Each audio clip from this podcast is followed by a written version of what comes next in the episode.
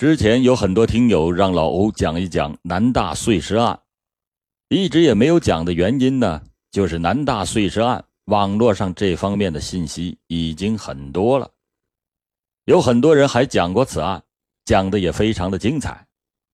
那么今天呢，我就用方子敬对待本案的分析角度，跟大家再聊一下这个案子。更多的大案要案可以关注危言耸听。首先，我要谈一谈南大碎尸案的分量到底有多重。很多人看了网上那些个“中国七大悬案”或者是“中国十大悬案”之类的帖子，就将该案列为了顶级悬案。其实，我可以负责的告诉大家，在我总结的中国十大悬案的排行榜当中，它根本就排不上号。并不是我轻视受害者的生命，而是因为比这个案件杀死人数多得多的案件还有不少，也都没有破，他怎么能排进去十大悬案呢？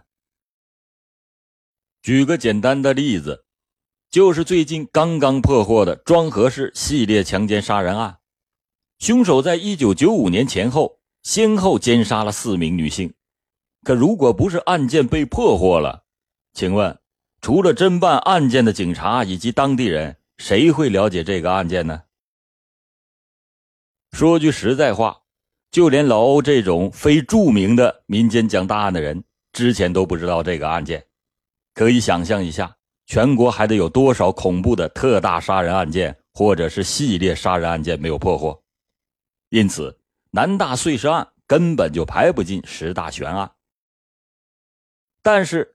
南大碎尸案也有它特殊的地方，这是因为凶手碎尸的手段特别的残忍，再加上多次成为了网络热点讨论的话题，因此可以把它列为单人被害悬案排行榜的第一位。先简单介绍一下南大碎尸案的概况，这名案件的受害者名叫刁爱青，他于一九七六年三月出生。是江苏省泰州市江堰区沈高镇人，在一九九五年九月，也就是他十九周岁这一年，他第二次参加高考后，考上了南京大学信息管理系现代秘书与危机应用专业成教脱产班，是个专科。从入学的记录上来看，可以猜测到刁爱青未必是很想来读这个专科，否则的话。他不会在开学了一个月之后才来报道，当然，这也只是猜测。另外，网上大家可以看到很多关于刁爱青死后被碎尸的照片，但是我可以这么讲，你们见过的碎尸照片都不是真的，都是其他碎尸案的照片，根本就不是南大碎尸案的真实照片。咱们还是闲话少叙。一九九六年一月十日，这一天是星期三。当天，刁爱青请了一下午的假，没去上课，但他也没有离开学校。直到晚饭后，刁爱青才独自的离开了学校。根据目击者称，这刁爱青最后出现的地点是南大边上的青岛路。当时，刁爱青穿着那个时候十分常见的红色外套。之后的九天。刁爱青消失的是无影无踪。一月十八日，南京还下了一场雪。直到一月十九日的清晨，在南大的南边，靠近南京市中心新街口的一条小巷里，一位清扫大街的大妈在垃圾桶里捡到了一包由黑塑料袋包裹着的碎肉块。当时他认为是猪肉，就想带回家清洗清洗，准备食用。结果。在袋里发现了三根手指，这大妈当时吓得马上就报了警，警方就对该区域进行了细致的排查，又发现了多袋的石块，并且确认尸体的身份是南大的学生刁爱青。这就是南大碎尸案案发的大体过程。之后，警方开始侦查工作，进入学校，邀请了全体女生参加了座谈会。并且走访了周围的居民区，但是经过长期的侦查，始终是没有进展，这件案子就这么被挂了起来。到了零八年，DNA 的 PCR、STR 的技术突飞猛进，在刑侦领域大放异彩，能够通过很少的微量物质检测出嫌犯的 DNA。因此，从零八年到一一年，警方破获了一大批的布毒案件。在这一年，南京警方也重新将刁爱青案件的物证拿出来检验，但可惜的是，仍然没有凶手的 DNA 信息。至此，案件又被挂了起来。在这起案件中，南京警方可以说是尽心尽力的，围绕着南大碎尸案所做的调查，案卷的卷宗摞起来能有几人高。然而，案件是仍然没有侦破，只能说是天时地利人和都不站在正义的一方，此案侦破的概率已经是非常的小了。其次。要讲下南大碎尸案的一些作案细节。由于网上谣言太多，光是黑弥撒等都给这个案件注入了相当多的悬疑色彩和阴谋论成分。不少人是捕风捉影、以讹传讹，其实网上相当多的细节都不靠谱。第一个不靠谱的就是碎尸之后，刁爱青的同学莫名其妙的买了一份报纸。从中缝的广告上发现了认尸启事，就去认尸了。我看到这里啊，就觉得这是在编故事，因为实在是过于的离奇巧合。实际上，碎尸被发现后，警方通过抛尸地点已经将南大作为了重点区域了，而刁爱青多少天踪影不见，自然会成为重点的怀疑对象。之后的认尸那是水到渠成。如果是其他杀人碎尸抛尸案，找到尸源那就已经成功了一大半。因为又是碎尸又是抛尸，凶手多半是和受害者有着紧密的联系。然而，排查刁爱青在学校内的人际关系和他在社会上认识的有数的人中，警方是毫无收获。第二个不靠谱的，就是网上给出的抛尸地点，网上各种说法都有。那真是个鱼龙混杂，但从我的角度看，多少有点猜测和道听途说的嫌疑。既然是碎尸案，那么就可能涉及到多个地点进行抛尸，而选择抛尸的地方很可能是随机的。有人试图从抛尸的地点上发现点什么线索，我不是打击他们，连具体的抛尸地点都不知道在哪儿。就拿着网上那些捕风捉影的抛尸地点来推断，不会有什么效果的。有些人一九九六年不在南京，却在十年甚至二十年之后拿着百度地图推导凶手作案以及抛尸的过程，那只是盲人骑瞎马，夜半临深池。第三个不靠谱的地方，就是警方早已经发现了重要的嫌疑人，并且基本可以确定就是他干的。但是由于某种势力的干预，导致嫌犯没有能进一步的审查。在这里，我也可以负责任的说，警方压根儿就没有找到这么一个靠谱的嫌疑人。网络上的阴谋论可以休止了，嫌疑人是有的，但呢都被一一的排除了，否则绝对不会拖到今天还不能结案。最后，我就要谈一谈本案的侦破思路了。按照普通人的理解来看，如此受到关注的案件，自然是很容易被侦破的，因为人力物力都会倾向他。但实际的情况是，这起案件相当的不好侦破，因为没有任何的抓手。此刻就需要我作为侦破者的视角，看看现场有哪些地方让我困惑。第一个让我困惑的。就是凶手杀人后一些行为让人难以琢磨。一般多数凶手杀人后处理尸体有个特点，那就是远抛近埋。然而，既然凶手选择了抛尸，为什么不把尸体直接抛到江里呢？